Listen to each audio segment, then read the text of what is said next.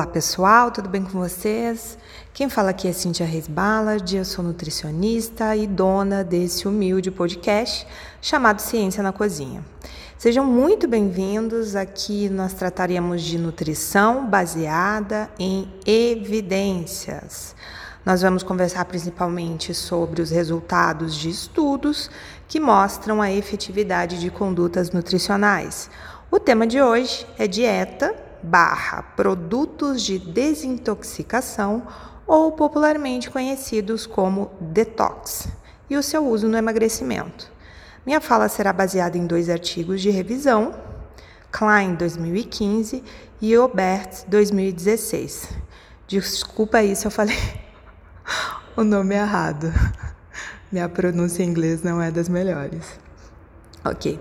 Essas referências desses artigos estarão no meu Insta, tá? que é arroba tudo junto. E esse Ballard é com dois L's e demudo. Tá? Lá você poderá deixar sugestões de pautas para discutirmos aqui no podcast, ok? Já adianto que eu não tenho uh, nenhum planejamento de marketing, eu recém entrei para o Instagram, então, portanto, quem gostar do meu trabalho e quiser compartilhar, sintam-se à vontade. Então vamos falar da pauta do dia, que é dieta barra produtos detox e o seu papel no emagrecimento.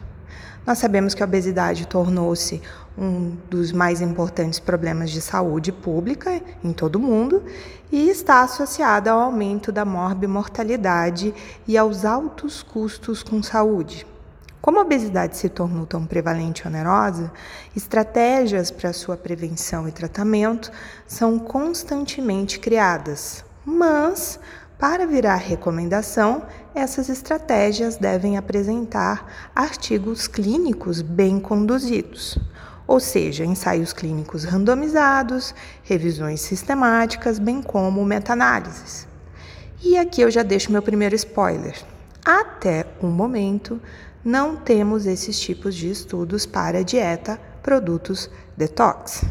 O que nós temos são estudos, em sua maioria, que são falhos em suas metodologias, possuem pequenos tamanhos de amostra e a falta de grupo controle. Na maioria dessas dietas, a totalidade das calorias consumidas é proveniente de sucos e também de outros suplementos e uh, são manejadas em um curto período de tempo, geralmente duas semanas. Então, muitas também incluem o uso de laxantes até a permanência em uma sauna durante cinco horas por dia. A perda de peso que ocorre é baseada na premissa de que há uma redução significativa na ingestão calórica, bem como a perda de peso da água em matéria fecal quando laxantes e saunas são incorporados. Algumas dessas dietas são tão restritivas que permitem apenas 400 calorias por dia. Essas dietas extremamente baixas em calorias levam ao aumento dos hormônios de estresse, incluindo cortisol, que pode causar outros efeitos negativos a jusante, incluindo a estimulação do apetite. Estudos com camundongos sugerem que dietas de desintoxicação estressantes podem definir o cenário para a compulsão alimentar e a recuperação do ganho de peso no futuro.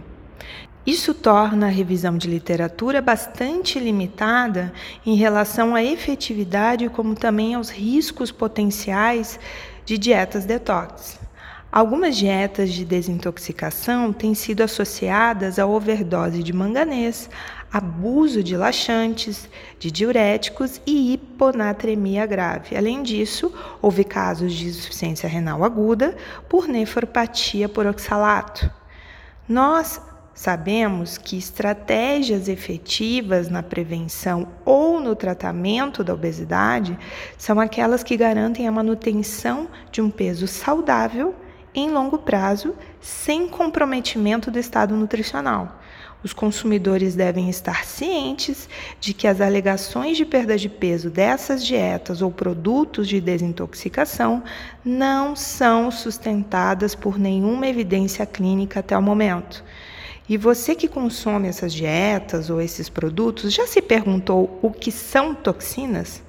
como ocorre o processo de eliminação dessas toxinas, é interessante ter essas respostas antes de sair consumindo produtos que têm essas alegações de desintoxicar, não é mesmo? E deixo aqui outro spoiler, que está lá no, no artigo do Klein. Tá? O corpo humano evoluiu mecanismos altamente sofisticados para eliminar toxinas. O fígado, os rins, o sistema gastrointestinal, a pele, os pulmões desempenham um papel na excreção de substâncias indesejadas.